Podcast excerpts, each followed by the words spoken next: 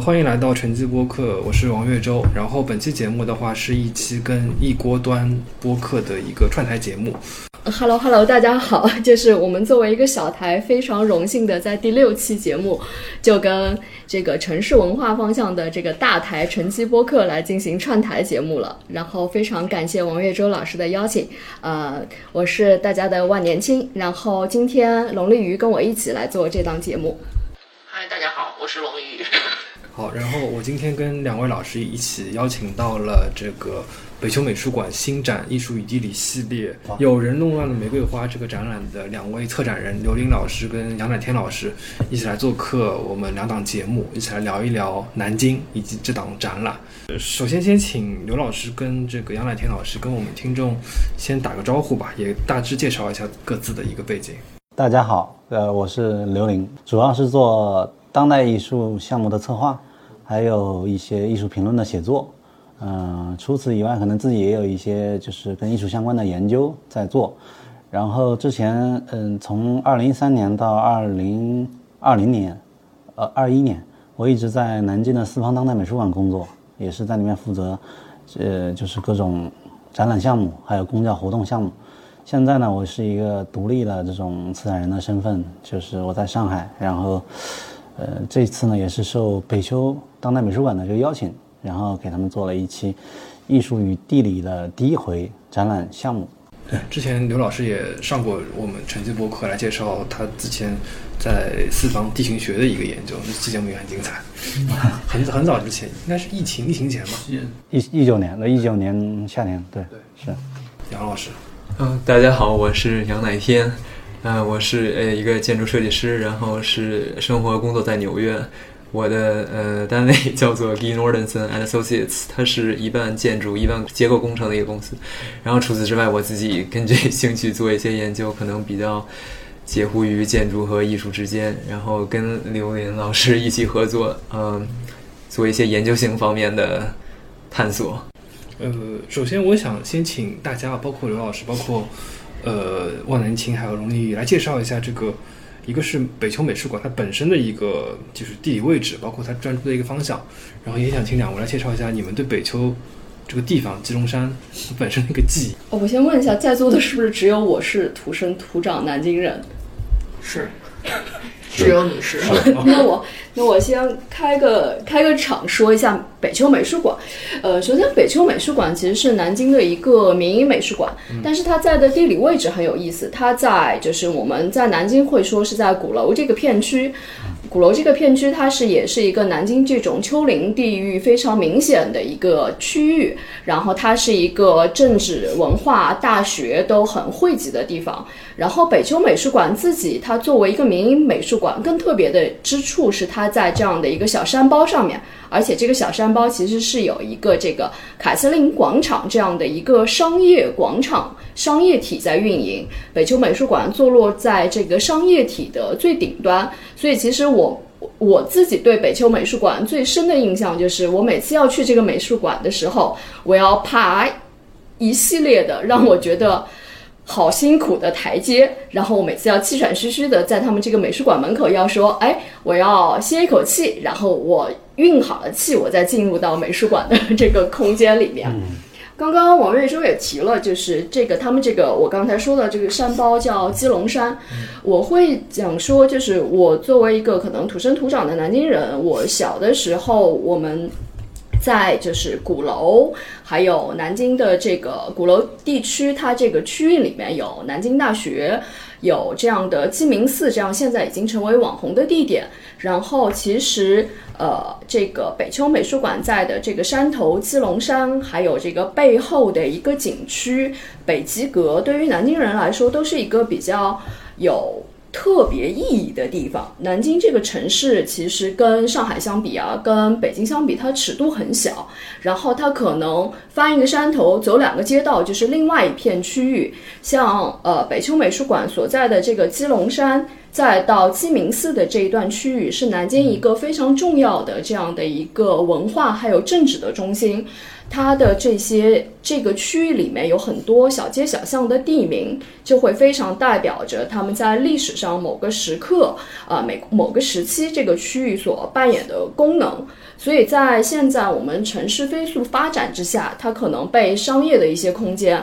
可能现在新的一些文化的空间，比如说江苏省电视台这些空间所覆盖了，它的商业功能被覆盖了。但是我们可能在南京的这些区域逛的时候，你去扒一扒路牌，你仔细看一看。我们今天就像跟王月洲还有楼凌宇我们走的时候，就看到那边有些老的这个建筑上面还有这种像是繁体字的地名留下来。你可能再去上网搜一搜，就能找到这个小的街区里面曾经在这个城市当中扮演的另外一份功能是什么样的。嗯嗯。就是我对这个北极阁，还有呃，就是北秋美术馆所在的这样地域的一个我从小的一个感觉，嗯嗯，呃，我是二零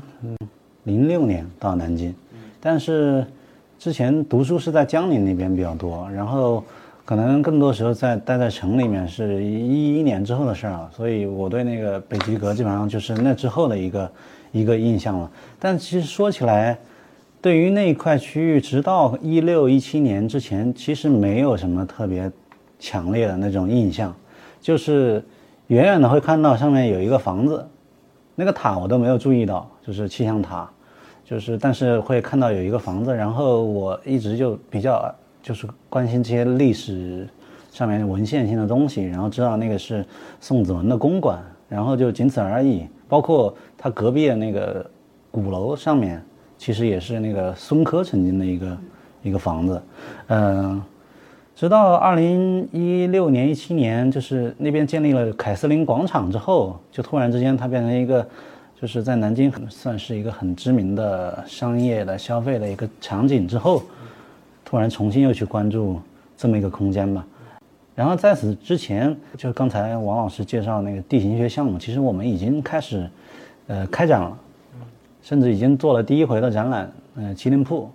在麒麟铺里面，我们讨论的是什么呢？就是南京的墓葬的一个一个体系，一个空间的布局。然后鸡龙山这边就是最吸引我们的是什么？就是有文献记载，就这么一个小土坡，那个上面埋了四个东晋皇帝，末代的，啊。但他那个表述就是有可能是在山，就是在山山的西路，也有可能是西路以外多少啊？以前古代的中国的表述其实都很模棱两可的，啊，反正就是那个方向，在他那个附近，所以可见就是四能埋四个皇帝，那么那么狭小的一个区域啊，可见那个地方的文脉有多深厚吧？嗯，包括像鸡鸣寺这个不用说了，南南朝这个四百八十寺之首，呃，当年它是叫同泰寺。就萧衍那个梁武帝还在那边出两次出家，然后那个刘协在鸡鸣寺写作了这个《文心雕龙》，所以这个地方就就是一个很混杂。我一直就是对这种现在当代的这种就是各种景观混杂在一起，就各种空间混杂在一起的这个状态很感兴趣嘛。它这个地方就尤其是一个代表，就是它既有这个很厚重的历史。又有这个混沌的这种商业的这种街街道啊，这种就跟以前那个气质是完全不一样的。同时，又有像北秋美术馆这么美术馆的机构突然在这个地方出现了。然后就说到这个北秋美术馆，北秋美术馆，它其实是改从二零一二年造的一个人防工程的基础上，就那个人防工程后来就是被废弃了。呃一呃大概是在。应该是一七年，如果没记错的话，一七年到二零二零年，他们开馆前，他们把这个地方改造了一下。改造完了之后，现在我们所看到的这个展展厅，就是这个人防工程的一部分啊。其实它保留了很多，他们在最初改建的时候就是想保留这个呃人防工程原来那些那个梁柱结构。所以我看到很奇怪的那个那个，可能就是做这个人防工程的专家一看哦，会有很有亲切感。我们是会觉得很怪异，所以就是它也挺特别，又加了一层这个就刚才说，一个是历史，一个是商业的消费的这个街区，同时又是一个跟军事工程学也有关系，又是美术馆，但它又不是一个寻常的白盒子，这些乱七八糟的东西都在一起，再加上那个山上后来还有这个中国近现代的气象的这个这这些工作，呃，这些早期的实践，以及这个北极阁这个北极两个字，是因为一开始这边有一个真武庙。供奉那个玄天大帝，也有些会叫北极，北极大帝，就道教系统里面的一个重要的神明嘛。它的层次很多，混杂在一起，就让人觉得很有兴趣。所以，就我对这边那个感觉，就是觉得它很有丰丰富性，觉得很可以有很多角度去切入。嗯嗯，对。哎，我觉得这样讲还蛮好玩的。就是我们今天在后后面，就是北极阁上面逛的时候，它道路两边的座椅上面，就是会有一些古诗词的这样子刻印。它是作为南京被选为就是世界文学之都之后，它又做了这个文学客厅的这种。然后我们同时这个区域又覆盖着商业体，刚才杨老师说的这个晚上酒吧，然后低音炮、红男绿女的这样的。然后你又看到这里非常积淀的这种文化背景，然后又和当下的这种消费主义冲击的这个，我觉得还蛮有意思的。龙丽云，你第一次去北丘美术馆的感觉是什么？我第一次其实就是因为知道美北丘是一个美术馆，就是我是有很多预设，通过业内的朋友知道了有这么一个美美术馆，我对它的印象其实没有太多的预期。就是别人灌输给我很多印象，然后我就知道它是一个当代的馆，我没有预设它是一个老的建筑或怎么样，所以其实我看到这个馆，我的心理落差不是特别大。OK，它是一个当代的馆，然后它也是具有当代的功能，然后确实比较吸引我的一点就是它在山中的一个美术馆，嗯，就可能就是其实是很平淡的印象，然后包括进去之后，我是觉得它和之前的功能。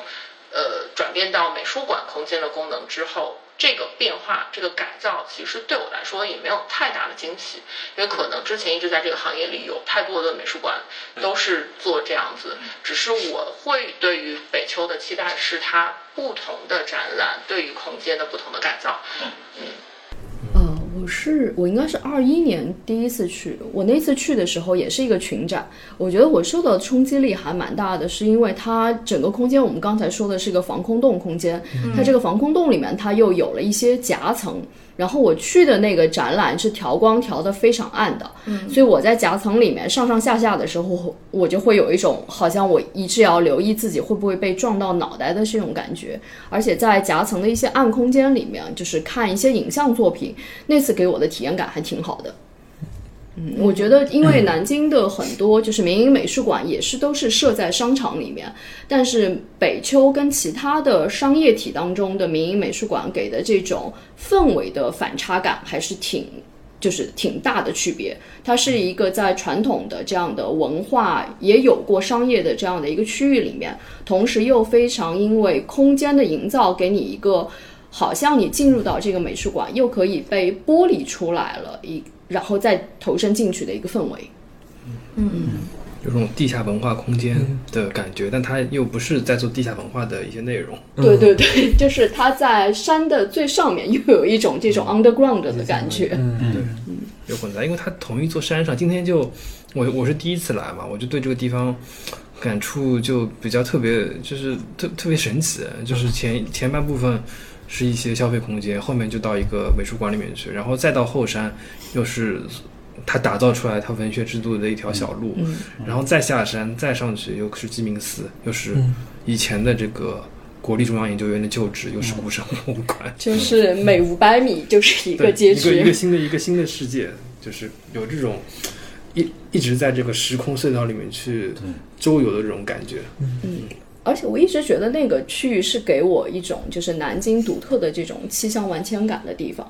我原来知道北极阁，但是我不知道原来那里就是有一个这个气象的观测台。但是那一片区域，因为它的植被的也好，呃，复杂的这种各种呃政治用的、民用的这种功能也好，那里一直给我一种好像南京原来这么多年的很多历史是积淀在那里的感觉。就像刘老师刚才说的，嗯。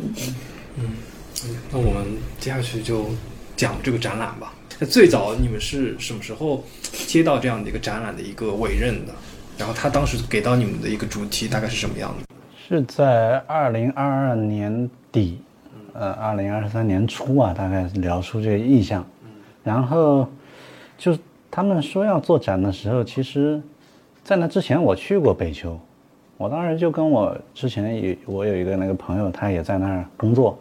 我当时就已经说，我说哎这边这太适合做一个跟天气，呃，现代科学以及这个道教相关的这种，因为它这个地方特别适合这样做。当然这么一说吧，后来可能他们可能也内部讨论过，后来就找到我说做一个跟北丘相关的，就是觉得之前的那个他们的展览可能脉络不是特别的清晰，就是是不是要更更基于他们自己那个本身的这个场域来做一个一个项目。那我一直长期关注的就是这种，就比如说做一个展览，能就是锚定在它的那个空间所在的历史里面。不做那种就是我在这边做个展览，然后可以平移到另外一个空间的，都是只是存在在那一个空间里面的东西。其实，嗯，他们在来邀请我的时候，我就没再想了，就肯定就是做天气这个主题了，就完全没想。然后问题只是说你从哪个角度切入了，因为这个天气的包罗万象，不光包罗万象，而且现在是一个非常是一个显学吧，算是显学一个。一个可能未来十十到二十年都是一个非常流行的一个研究母题，呃，公共公共议题里面可能也是占据非常重要的位置啊。包括你比如说今年，今年这个夏天，前几天稍微天气凉快一点的时候，我就有一种那个熬过来的那个感觉，就是真的是夏天太难受，不像以前，以前只是热，现在就觉得。有可能，有可能那个会死在夏天，对，就是这种感觉啊。所以这个，呃，这这种迫切的东西当然是这个展览呃关注的，但是我们也是想找一个另外的角度吧，呃，所以后来就就是锁定了这个，其实是瞄准这种比较糟糕的坏的天气这个角度。之前我们那个最早合作讨论的是临时建筑展览作为一种临时建筑，所以可能。从那时候开始，感兴趣的方向是这种临时性的，然后就是因地制宜的，然后并不能长久存在的这样一种人对空间的干预。所以当时就是看到北丘美术馆，然后了解到它后面的这些历史，就的确。让让人对它这个主题非常感兴趣，就是天气嘛，因为它好像跟建筑是完全截然相反的，就是，呃，建筑可能是比较沉重的，然后需要有实体性的，然后是呃一个具象的，在一个某地的，但天气感觉是就是无形的，然后飘忽的那种，然后，呃，抓不着，找不着的，然后它也不是一个具象的一个抓得住的东西，然后但我又觉得好像，呃，那种就是把建筑理解成一个。一个物件一样的这种东西，在当今各种的政政治、呃气气候这些呃现在的令人不太满意的情况下，也有点质疑这种对建筑或者建成环境的理解。就是，所以好像这个气候是一个，就不单指天气的这种气候，就是在一个流体的这么一个场里，事情都是彼此相连的。呃。比如说，从空间上讲，你这个建筑散热，或者它跟其他建筑之间的这些水电暖的联系，或者从空间角度讲，你这个建筑它需要呃材料、需要人力、需要资金，它又是整个是流动的，好像呃这种想法和人对天气的或者气候的感知是非常相似的。还有还有就是，呃，我之前就是做南京相关的这种展览啊，就是现在回过头去看。就是因为我们刚才说的南京的这种深厚的历史啊，有时候使用不当也会变成一种包袱，就相当沉重，就是就会确实很有趣，然后自己在里面也挺过瘾的，看这些历史的材料文献。南京就在这方面，那个典籍太多了，根本看不过来，而且其实质量也很高，都是非常厉害的文人历代留下来的各种材料、方志啊、文人的笔记、小说啊，非常多。然后呃，就觉得当时那几回其实都有一点，就其实他去连接这当下的那个程度，其实都没有达到一种甚至说，我觉得现在的整个南京的城城市气质还是有一点，就是保守。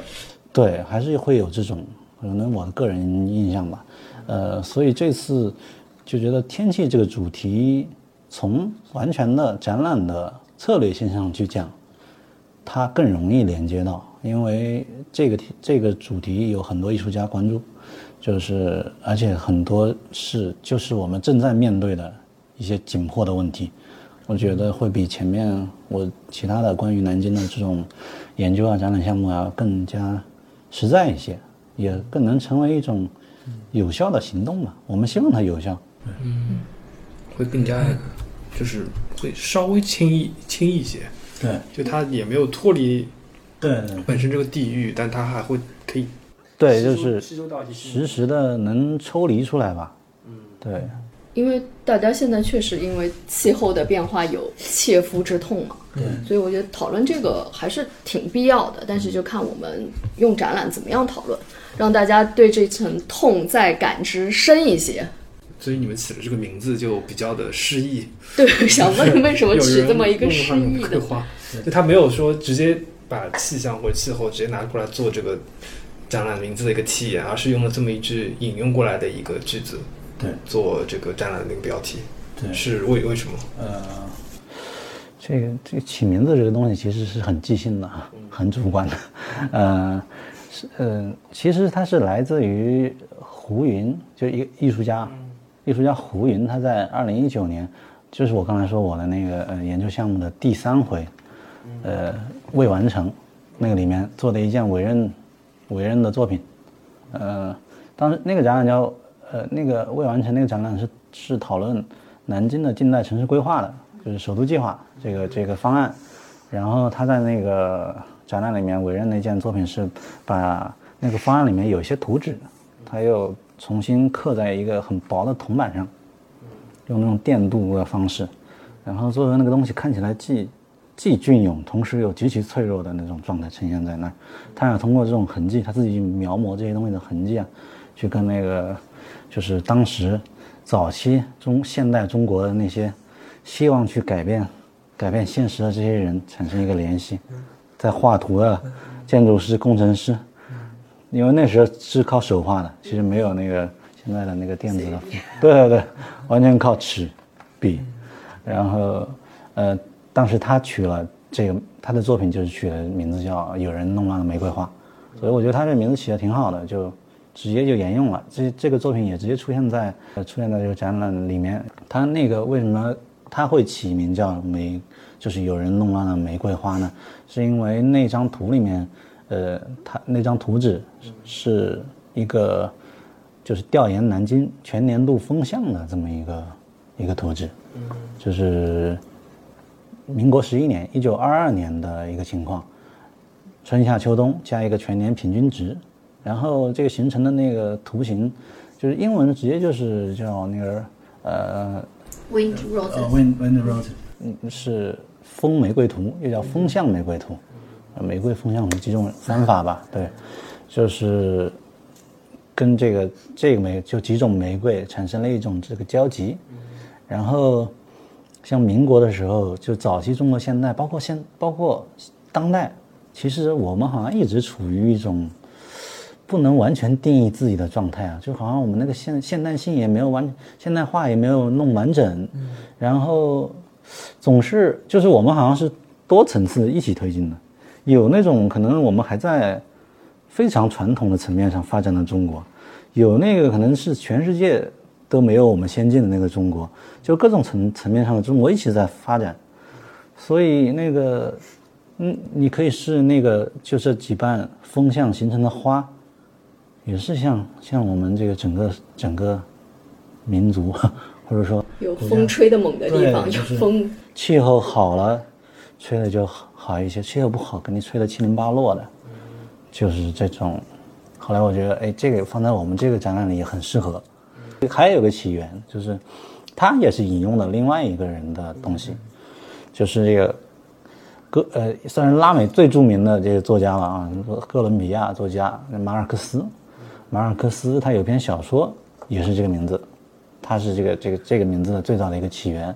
这篇小说就是，哎，小说内容今天上午其实跟哪天聊到说挺好的，要不哪天你来说一下？就是那个内容讲的就是一个小女孩死了，然后她的那个鬼魂尝试跟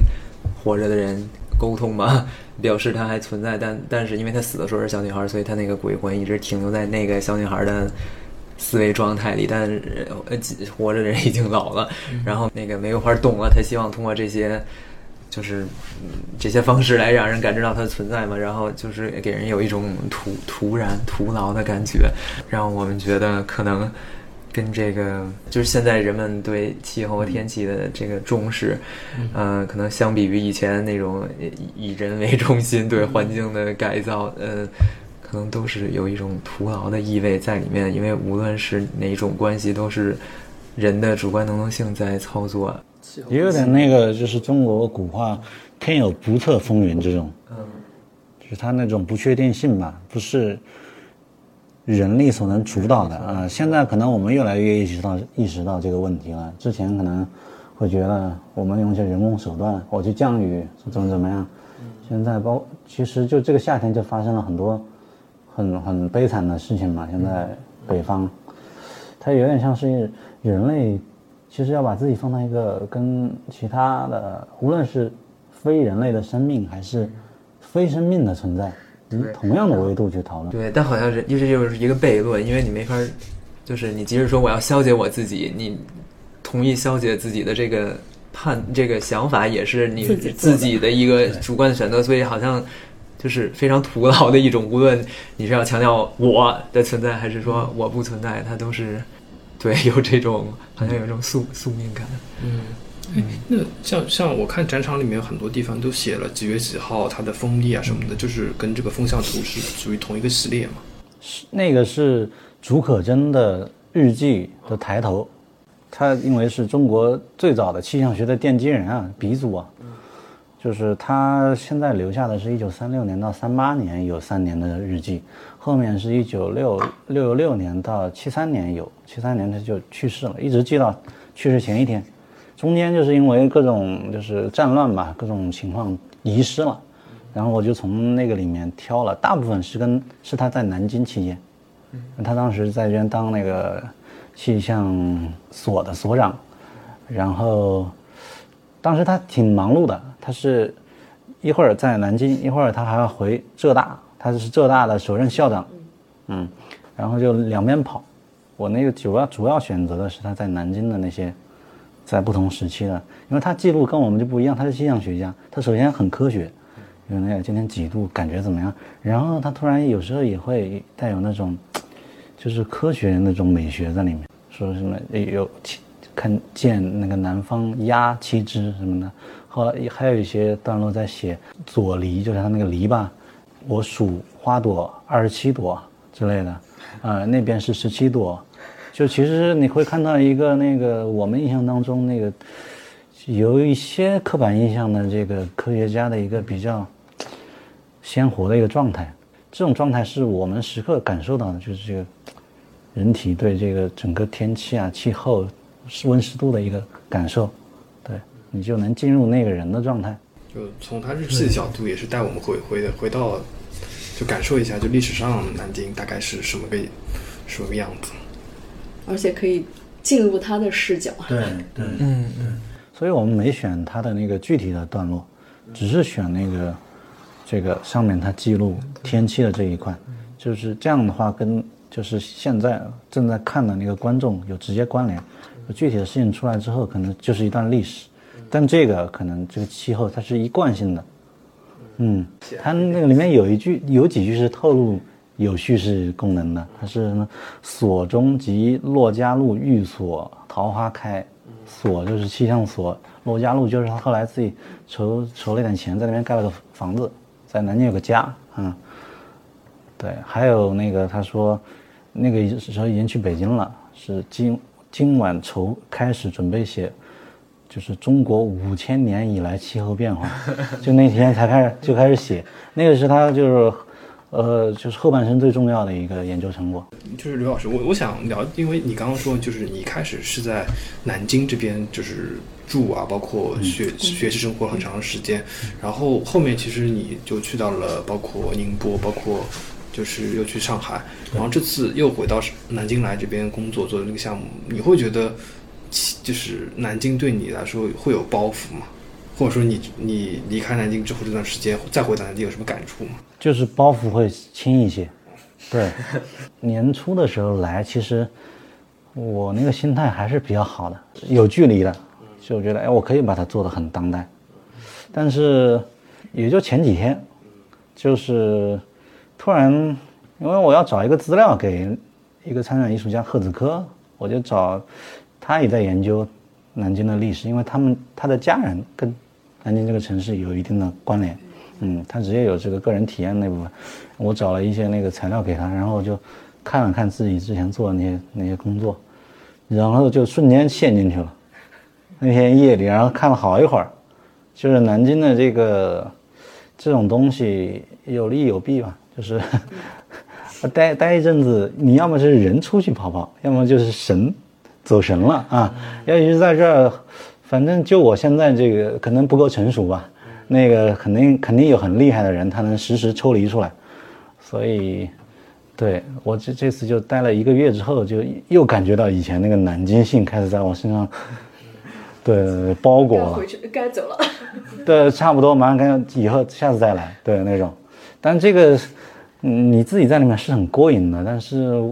在现在这种情形下，光是自己开心也没什么意义了。就像你做艺术项目。总觉得你要么提出点什么问题，或者是引起大家的兴趣，大家一起来讨论，所以就需要你有那种能动性吧，你得那个实时的把自己给给拽出来，嗯，就是这个是我的一个感受。其实，在宁波跟上海就会好很多，就没什么包袱，所以上海才能成为现在的上海嘛，它的这种包容度是很高的。南京也是。也是宣称自己是包容，但它是，它是一种好像，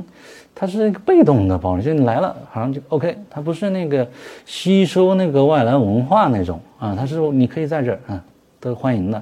那好像就不像上海啊这种港口城市靠着对沿海城市，嗯，南京毕竟内陆城市靠安徽，对，而且我有一个那个自己的那个一个，就是一个。一个个人理论嘛，就是因为南京城墙没拆，这个墙这个东西很重要。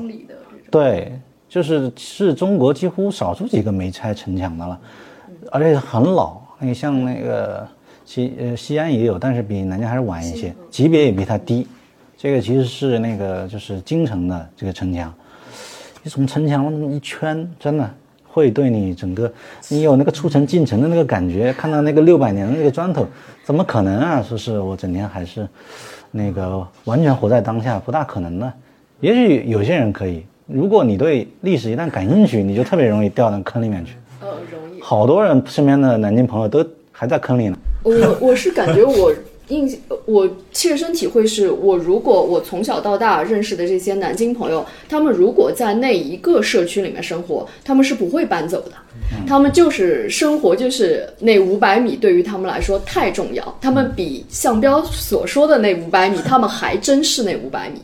就是他会陷在这个环境里面。嗯，南京，我之前经常跟我朋友陈家亮调侃，经常会开玩笑嘛，就是南京一大。土特产，失败，啊，各种失败，就是那个从国家层面讲，就是各种失败嘛。经常是到这儿，一般就是国家不行了，啊，要么就是北边不行了，到这儿就是偏安一隅，嗯，就是弄得特别歌舞升平的这种。但是这个其实对文艺有益，嗯，啊，所以这边出了很多艺术家和作家、诗人。对，它这个整个城市有那个一个商城的一个底色，一个气质在那儿奠定着。对，就是，呃，可能历史上并没有那么一直是很糟糕的情况吧，并不是。但是确实发生过非常惨烈的这种事儿吧，包括在近代这个这个这个像侵华战争里面有这有这样的这种惨剧，其实都会对你生活在这个城市里面的人有有所影响的。你想想，那个之前我好像跟王老师就在那个呃上一次我们聊的里面提过，一个外地游客到南京，你带他去哪些地方？中山陵、明孝陵、南京大屠杀纪念馆，这 有时候还去个雨花台纪念馆，这都是吧？就是你你你不可能怀着一个特别开心的状态去玩这些地方嘛？对，所以这个肯定会受影响。对，其实我还想问，就是我们看到那基于武汉东湖做的那件作品，它有一些，比如说小的对联什么的，就是散落在窗洞里面，所以想问问这个是怎么做考虑的？这个基本就是艺术家子杰自己把这一件作品完独立完成的，就是我我们大概只给他留了一个，我们知道它是个对联的形式，留了一个大概的门的位置给他，然后他最后把它弄成这个形态。呃，他本来是可能只是在一个门上，然后在那个门旁边有一些，就是他当时一五年做这个，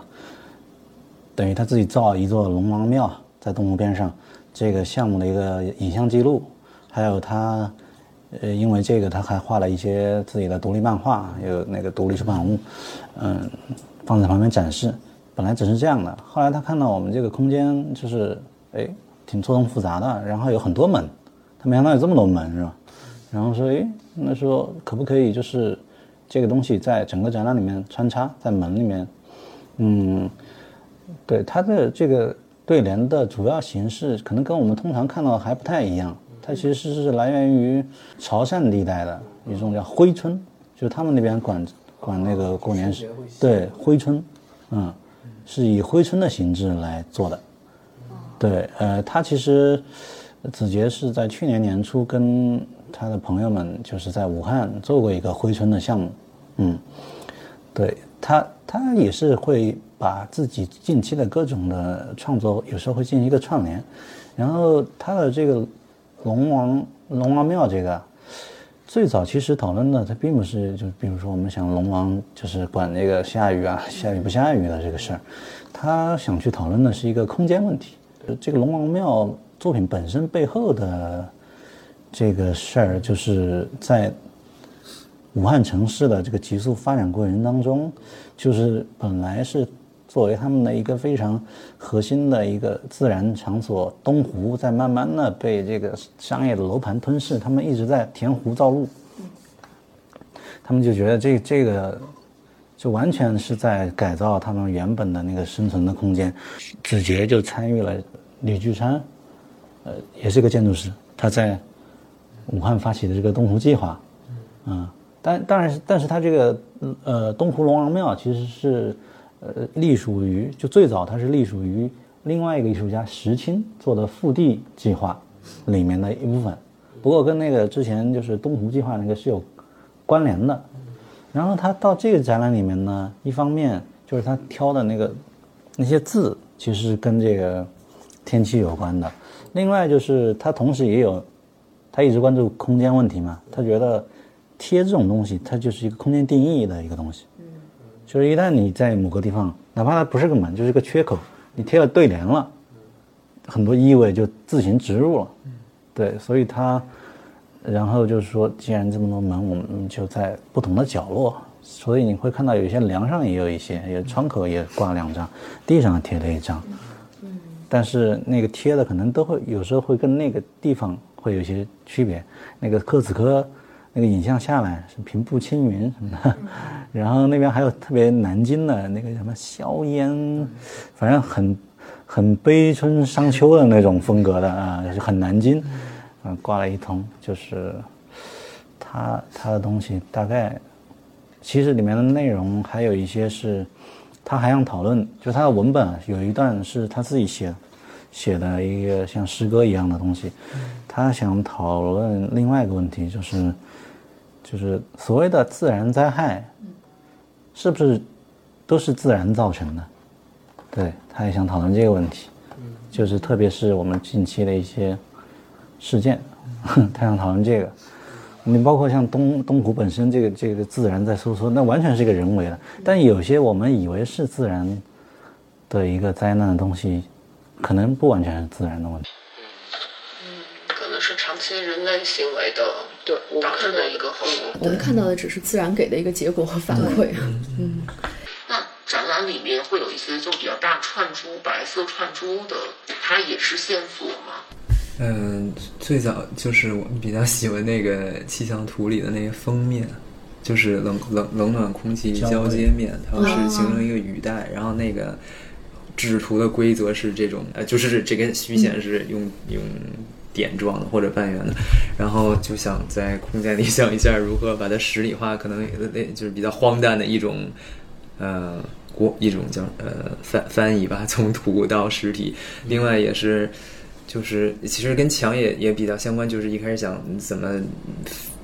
能有这种轻飘飘，就是大气给人感觉，比如说那个墙非常呃向你压来那种压迫感，或者有时候它又离你而去，让你感觉好像它在烘托你，有点像气体或天气给人的这种。日常的感觉就比较压、比较 气压低的时候，可能喘气都不太舒服。但是，嗯，秋高气爽的时候，你又感觉整个人都轻飘飘的。然后那个串，呃，那个那个就是呃比较劣质的乒乓球，它是非常轻的嘛。然后中间那段，呃，像吸管一样的东西，所以它整体也是一个好像你过去，你的运动带起的风就会让它动，就是这些东西的存在，让你感知到这个无形的气的运运。运动，然后这个气的运动又是因为人本身的运动，这样这样。嗯，这这个展览里面，因为我看到其实还还是还有一些是专门是委任艺术家来做的一些作品，就这些作品可以介绍一下，它是怎么跟整个展览包括别的一些作品去做一个就是融合或呈现。嗯，花最大力气的是胡云的一件作品，叫《气候病》，是一个。基于实时数据的一个动态影像，就是胡云也是这样一种艺术家，就是他经常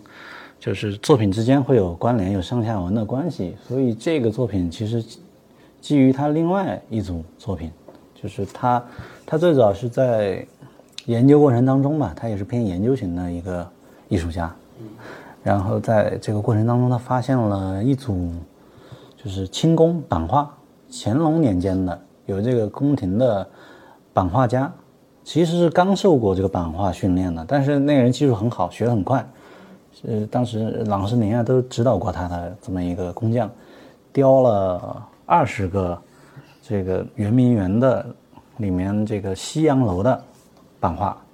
然后很成功，就是这个东西在欧洲也是畅销。然后呃，他对这个东西产生了兴趣。就其实这个东西也挺，也是混杂吧，就是它有那个西方的那套技术，包括它的楼本身也是，就是这个这个呃圆明园对西洋楼，就巴洛克风格的当时，呃，但是它像那个云的那个表现，也有一些中国的那个趣味，虽然说总体来说已经是西西方的这种刀法了啊，所以他就觉得那个云很有意思，他就把那个建筑的部分拿掉了。他觉得建筑这个部分，就是呃，我们平时看可能云是转瞬即逝的，那个建筑是永恒的。但是你看这个圆明园实际上已经变成一片废墟了，但是可能天上的云朵一直还像当年那样飘荡着。嗯，这是我的一个理解吧。它其实它那个作品产生空间也很多的，然后就是这样一组二二十幅的。由他自己描摹出来的这个图像，把建建筑都抠掉之后，形成了各种云层的一个状态。然后，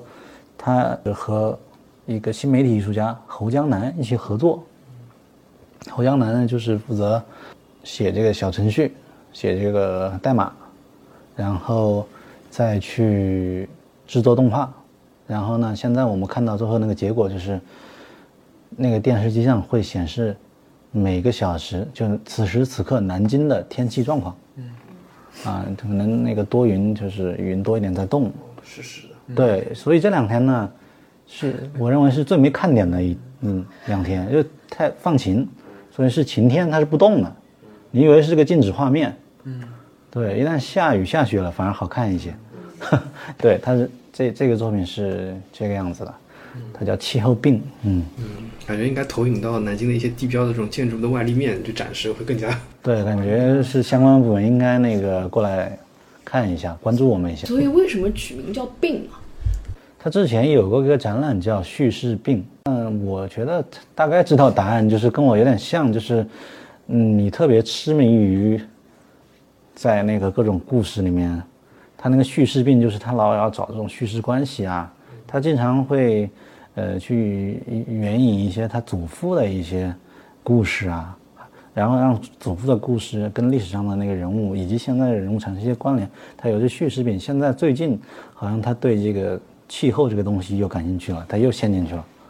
气候病。有上瘾。对，上瘾上瘾。对，哎，刘老师，你刚刚提到一点，就是讲说，就是呃，在这个气候气象的这个方面，很多艺术家的研究，他们会对就是科学家也会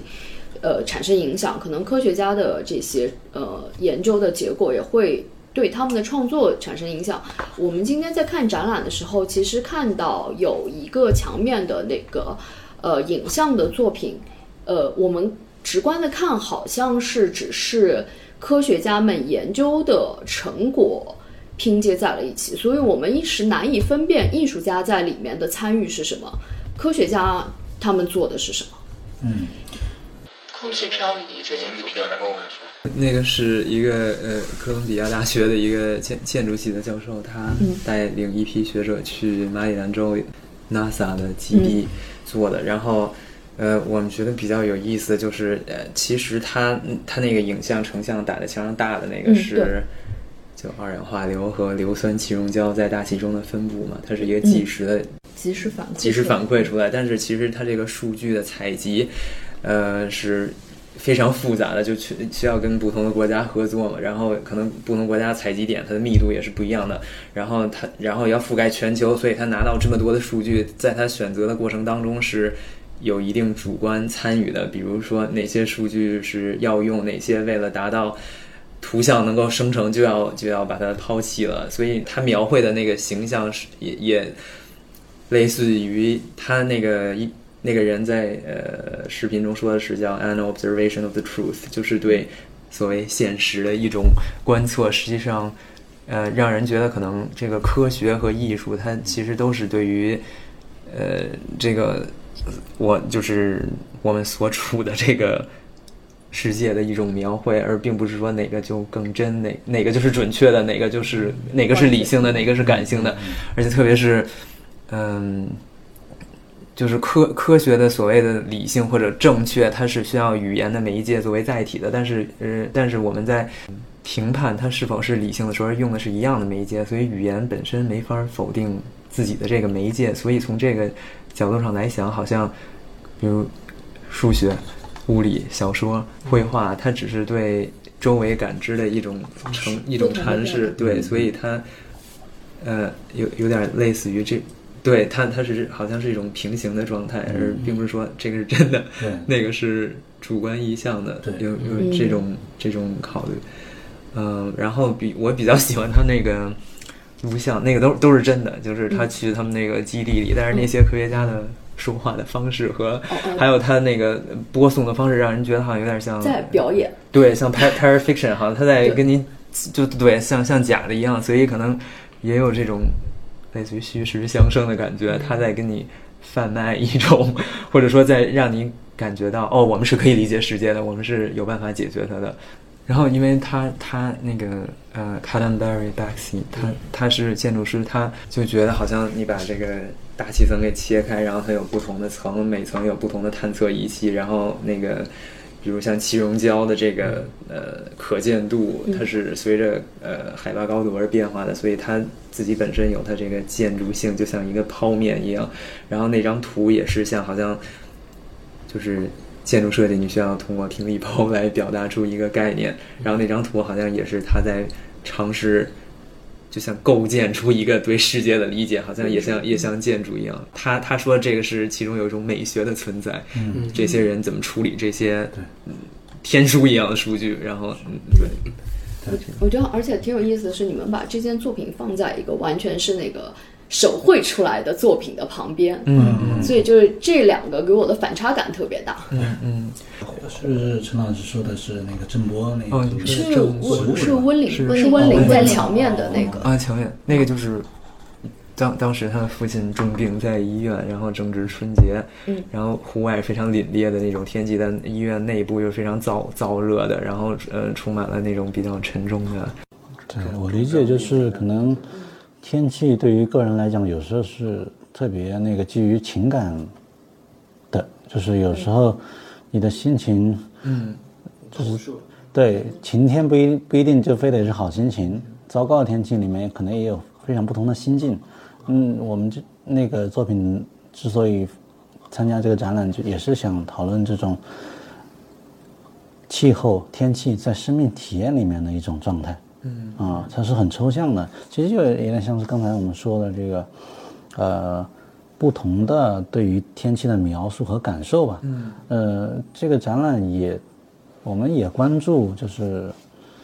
不同文化对这个天气的一个描述跟感受。嗯，最主要的其实就是西方跟中国两种不同的感知方式。嗯，你比如说现代的天气预报也不太准，很多时候不准。嗯，然后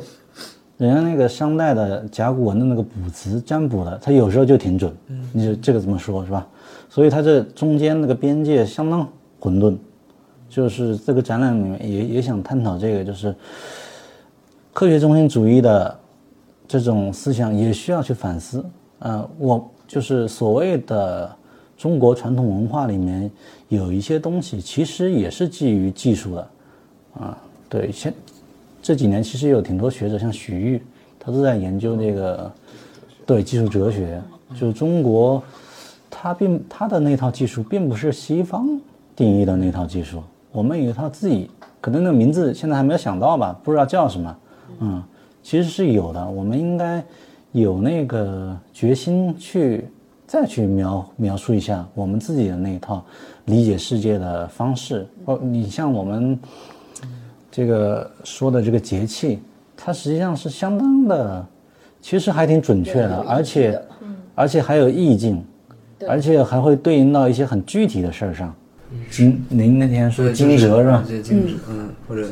对。开展那天是白白白露，白露，对对对立刻感觉就没有那么就是挺之后就好像干爽一些，没有那种乳热感了。对对，就是这种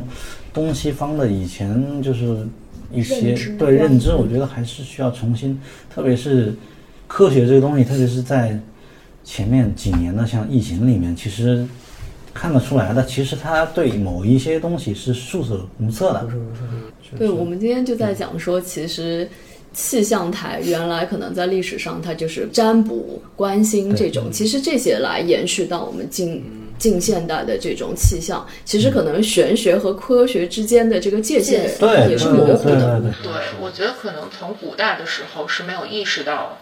只是它就客观的模糊在一起，然后随着就技术现在定义下面的技术科学，所谓一个比较客观的东西的发展，逐渐我们有意识的把它剥离，设了一个界限。但是其实我觉得再走就是。我觉得不管是大脑的开发，或者是我们我们思维的进步，我们其实会发现这个界限其实是没有办法，或者是它是一个在变的。嗯嗯，就是其实就像太极八卦一样的，你走到这个，它就会变到那一个。嗯嗯，嗯，因为气象它其实一直是跟最高权力就是紧密相关。嗯就我上次跟陈老师也在探讨，就是上海的这些气象的设施啊，都是西方跟西方教会这个对关系都非常大。上海的这个包括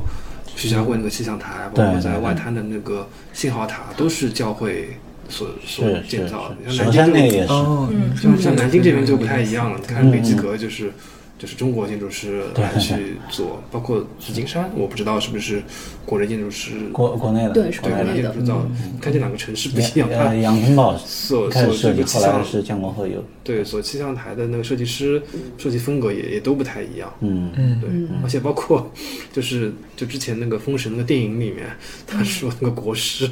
是看那个天象，嗯，对，他是以天象来去直接去推导这个国运到底会怎么样。对对。对，天象它一直是跟权力啊、政治啊、历史啊都是跟息息相关就是中文里面就是这种词汇也相当多嘛。对，风雨云这种东西，很多时候它不光是一个实际的东西，变成象象征性的了。嗯嗯，对，就是。你像那个那个娄烨的电影是吧？有宇宙的，当然那个之前就是一首歌歌曲啊，就是好像中国人对这种这种意象其实是以前是更加敏感的。嗯，对对对，现现代所谓的现代性，实际上可能是会剥离掉中国人原本的那种感性。对人的这种，对，就现在我们经常会讲到那个，现在可能会有一点泛滥嘛，都会说共生这个概念。嗯，但其实中国是很早就有，就是其实中国的道家传统里面，这一点是很重要的，就是天人合一嘛。嗯，我们可能一直在说这个，会觉得这个很、很、很、很传统、过于的老旧的这么一个观念，但其实，在这个时代好像越来越被接受，就是你得跟其他的生命与非生命共同相处，天甚至天气也可以被视为一种主体，天气它它也有它自己的性格或者它自己的一些存在方式吧，嗯，作为一个物的存在方式，嗯。嗯。对，所以，我们有时候会讲说，不要去提什么 ESG、双碳这些大词，我们就聊一聊这种自己的生存的生活的这种环境，然后人和就是你每天体会到的是不是人体的舒适，其实就是挺能体现我们是不是现在的生活环境能够让滋养我们，我们能够滋养我们的生活环境的问题。对，所以就感觉古代人他就更容易出现那种。就古典时期出很多这种博物学家嘛，什么都懂嘛，因为他日常生活中他就要靠这些知识来生活的，嗯嗯，他没有这个现成的理论给他的。现在我们这是现成的理论，最后只剩下一串数字，一个那个一个公式了，很空洞的。对，其实也很局限。对你，人家比如说突然有个什么官员协会的活动，你只有参加那活动之后，发现哇，天上云这么不一样啊！平时我看的完全不会看一眼的，就是已经。可能现代性让很多我们当代的人变成了，真的就是睁眼瞎，很多事情感觉不到，就是这种，嗯，就是我们太专注于手机了，我们不抬头看天了。对这个，对。但是这个说到手机，其实那也有另外一层，我们在昨天在论坛也谈到了，这个展览其实也讨论，就是作为一个数据的云，云数据，嗯嗯，就是刚好跟那个也有所关联，嗯，就是赫子科，赫子科那个就是。这个东西，两个东西好像是不大相干嘛。但是你看他那个电影，就是在一个暴风雨之后，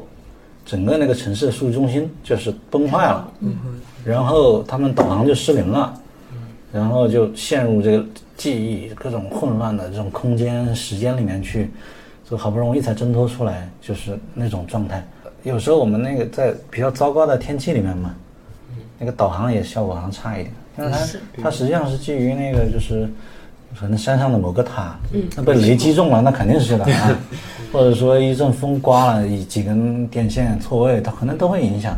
其实这两种云是完全可以相，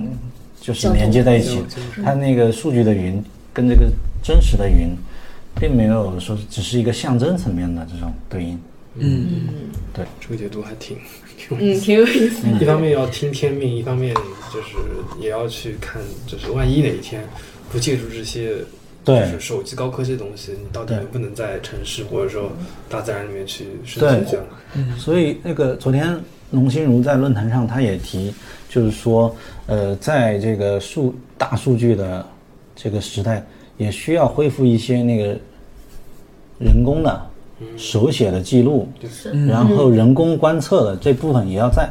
嗯嗯，不然就可能就真的变成那个。那他好像之前就去云下贵州去搞过一个探访的一个系列活动，对他们还在进行当中，叫云下云下贵州，云下贵州对应云上贵州，对对对对，因为贵州确实也也特别嘛。贺子科的那个电影实际上就是在他的家乡，他就是贵阳人，就在那边拍的，所以里面会出现那个天眼。呃，还有各种那个各种，你看那个山上全是那个信号塔，嗯，对，就是他们那个项目已经大概持续两年多了，是跟贵州大学一起去合作的，嗯，贺子科这件作品就是这个项目的一个成果，嗯，这个作品也是国内第一次展出，了马城市，对，这次其实很多作品都是，包括那个鲁尔区也是第一次在国内。对，虽然是个老作品，但第一次，嗯。还不是那个作品第一次，就是 James 艺术家 Banning 第一次在中国展出。啊，对。你们是怎么邀请到他的？我们是直接找他联系直方，接直接发邮件。他有一个德国代理画廊，嗯。然后直接问的，然后叫是那两个创始人的姓合在一起，什么 n o r Schneider，我好像读不出来那个哦特别长的一串字他们对今年那个月月底的那个南京的 Navi 他们也会来，对，然后他们非非常配合，然后对空间要求也非常高，在在一一开始他就说要希望能看一下，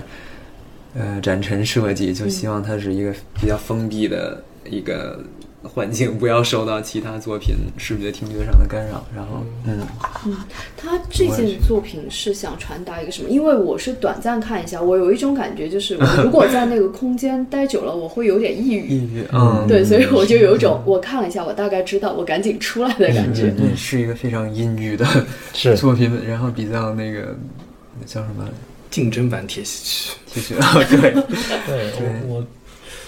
那个片子最吸引吸引我的镜头是那个应该是个高炉吧，高是吧炉啊是个高炉，对，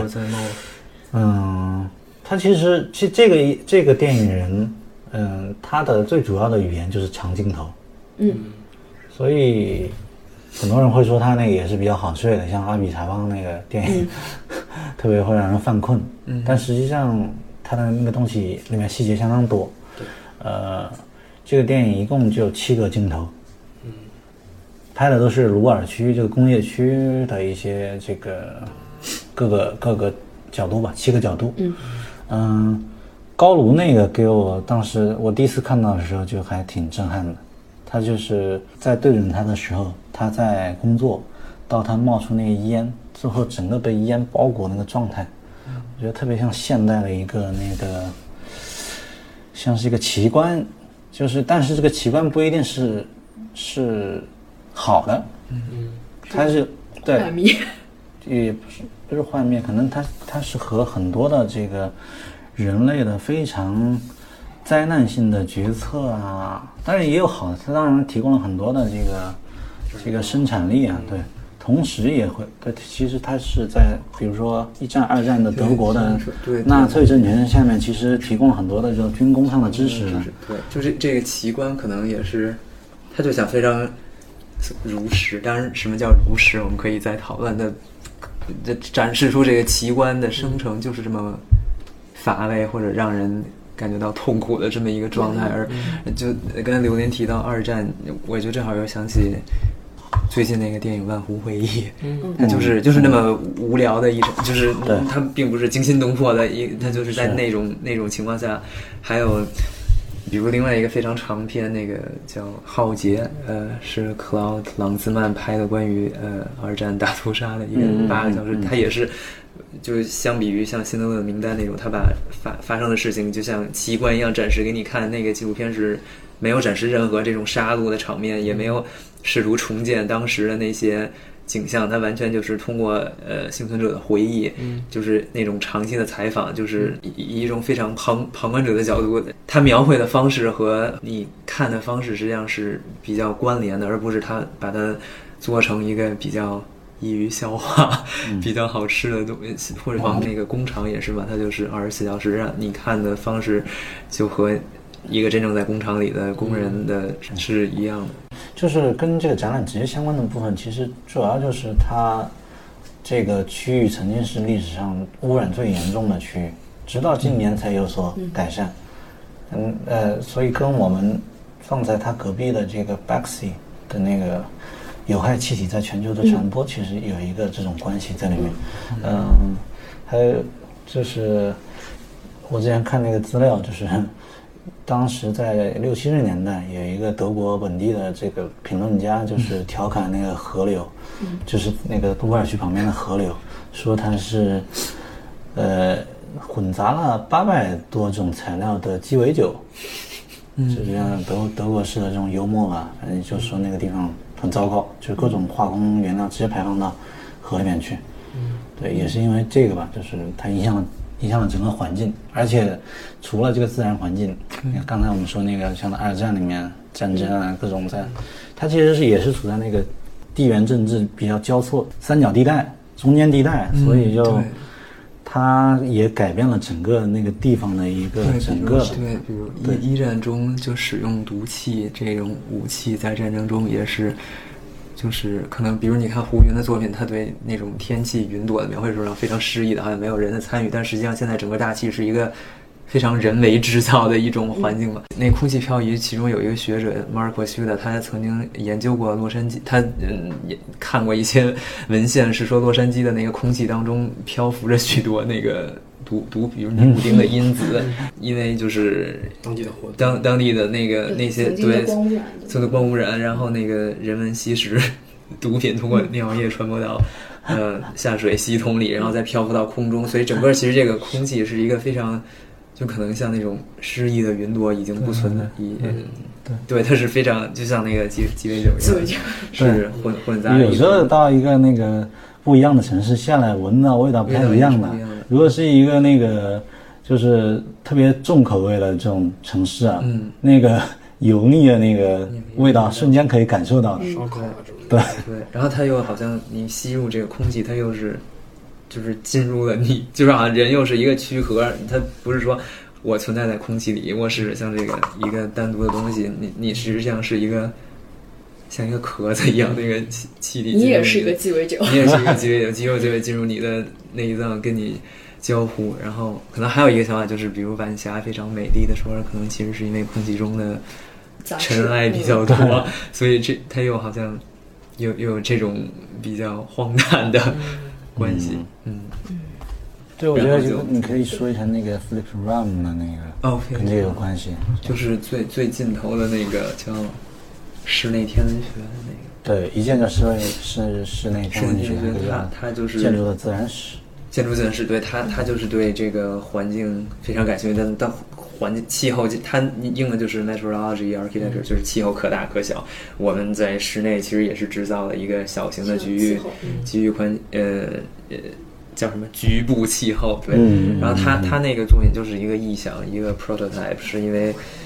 就阿基米德定律让就地地表的温度会比就随着高度增加，呃热空气会往上嘛，所以一般在一个。三米的这个室内住宅的这么一个空间里，地表温度大概十九度左右，然后天花板会更热，大概二十六七度。所以他又说，比如上层的这个一米的这个非常热的空间里的这些热力都是浪费的，而且不光浪费，还需要更多能源来把它降低。然后瑞士可能因为国家比较小，然后他们建筑传统也比较精良，所以它呃建造的这个建呃就是叫有一个建造。标准建议里面是说，这个室内空间它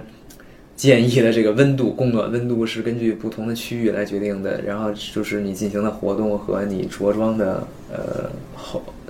就是穿多少衣服，比如在卫生间的建议供暖可能会高一些，相相比于厨房，所以它就是整个这个，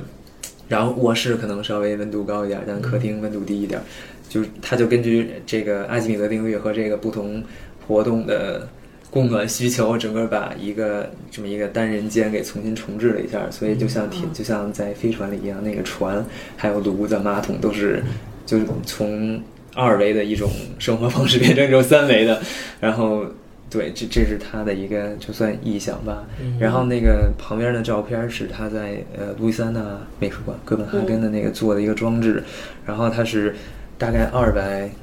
二百五十平方米的这么一个空间里，可能需要大概应该是五千瓦的热度。然后它那个有好多灯泡，那个白炽灯是因为就是热能和光能就是依附存在的。但实际上白炽灯可能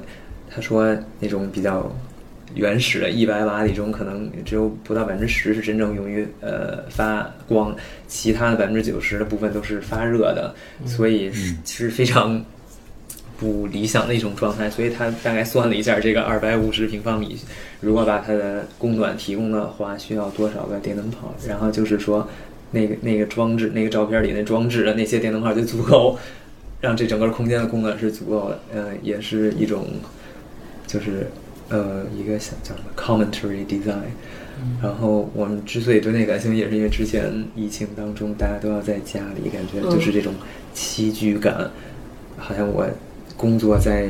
在呃餐厅在吃饭的时候工作一会儿，然后我要换一个地方，就好像真的是你在自己家也是一一个室内的环境，然后类似于像动物一样，甚至密闭空间 对密闭空间里，然后怎么怎么栖居这这种感。这个展览后续会有哪些这种活动嘛？就是延续一下你们这个对展览之外，可能跟这个城市或者说更多人群的一些一些连接。嗯，计划就是邀请著名那个散步者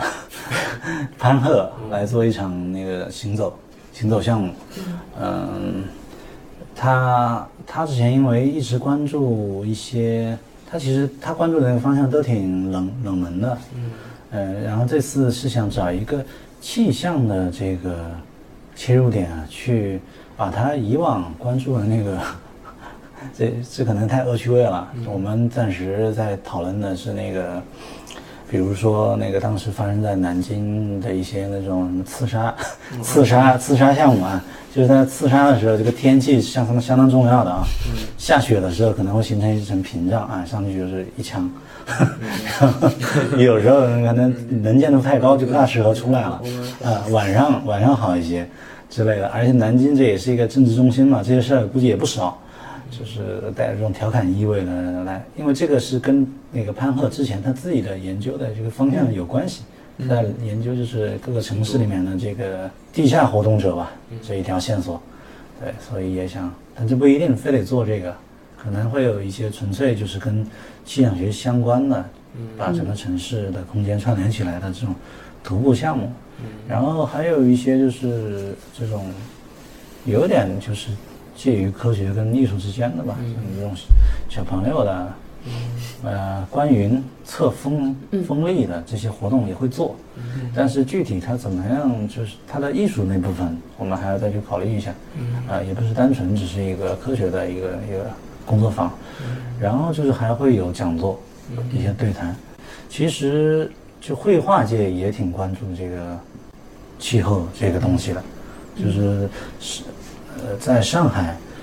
嗯，有一个哲学学者吧，哲学的学者，叫，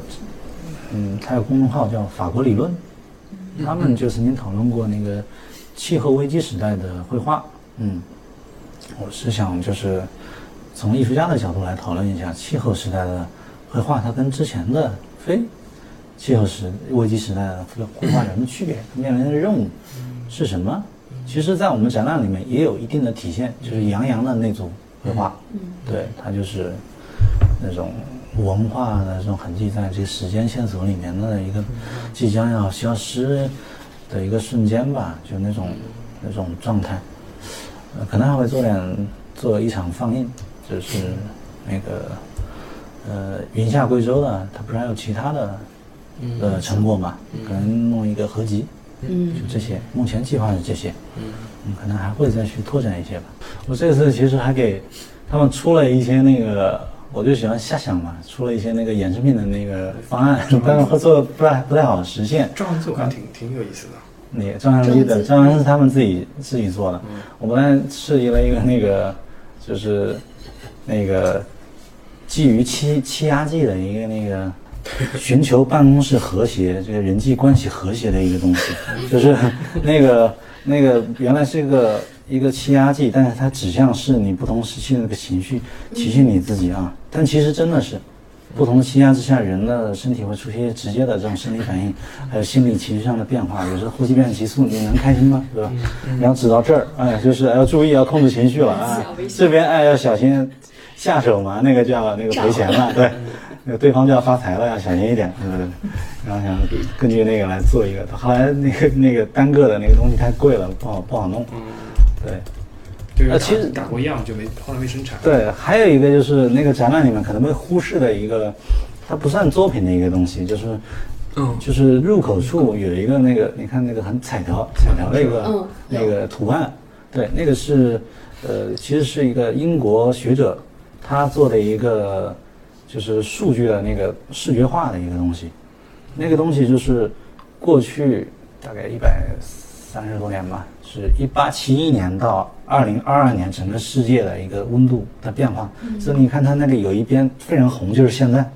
极其可怕了已经。前面就偶尔出现那种，现在是深红一片，所以我们想通过这个就是，呃，直观的让你感觉到，而不是那种传统的说教吧。就展览，它其实就是体验性的东西，所以我们这次没有放太多的像文本信息，直接摆在现场啊，尽量还是让它呃从那个感受上，嗯，去去把握这些东西。它那个数据库是公开的，就是你可以搜索，就是你所在的能具体到一个省，所以现在看的那个是江苏省，啊，江苏省一八七一年到二零二二年的一个气温变化。然后打开，我们就在调侃嘛，打开中间那个是个适宜的，就是人类的出路就在那个中间，是吧？前面那个太冷，感觉挺有趣的。嗯，是我们要炸了。想问问两位老师，就是这个展览做完有没有觉得什么遗憾的地方？我我觉我觉得还行。嗯，您有有什么？对，某种程度上的那个遗憾是必要的，那就得有一些遗憾。就那个地方其实是那个新的那个起点，一种可能性，一个新的缝隙。嗯，对，就是做做展览肯定是有遗憾，我正也也算是做了很多年的展览。你要真说遗憾，那肯定有我们想借的作品借不过来了，是吧？这像那这个前前一阵子那个应该是 Prada 他们做了一个叫“人人都在谈论天气”，是放在那个威尼斯的一个反正很重要的一个历史建筑里面。那借的都是什么作品？都是布鲁盖尔的那个什么雪雪天出去打猎的，然后那个特 特纳的那个，对吧？都是这种。那我们要是能借，当然很希希望这样啊。但是这种就是遗憾嘛。但但这种遗憾可能有点实现有点过于贪心，是吧？但是嗯这种是梦梦想想，哎，梦想还是要要的要的。嗯，你比如说，我想到这个，像那个呃子杰那个龙王庙那个嘛，嗯那中国古代画那个龙的，就是在宋代有个叫周荣，画的超级好的，嗯嗯嗯，就是在那个云里面头显影的那种种状态，那个要是来一张，马上就不一样了。对，这个像亚明这个也是有比这更适合的，但是就接不到了。对，就这张联就是可能又联系到南京，反而觉得就是真正非常完满，反反反而啊，不就是要失败，就是在南京才正也也不是也不是失败，就是说这这这真正 对，就是说这才有趣。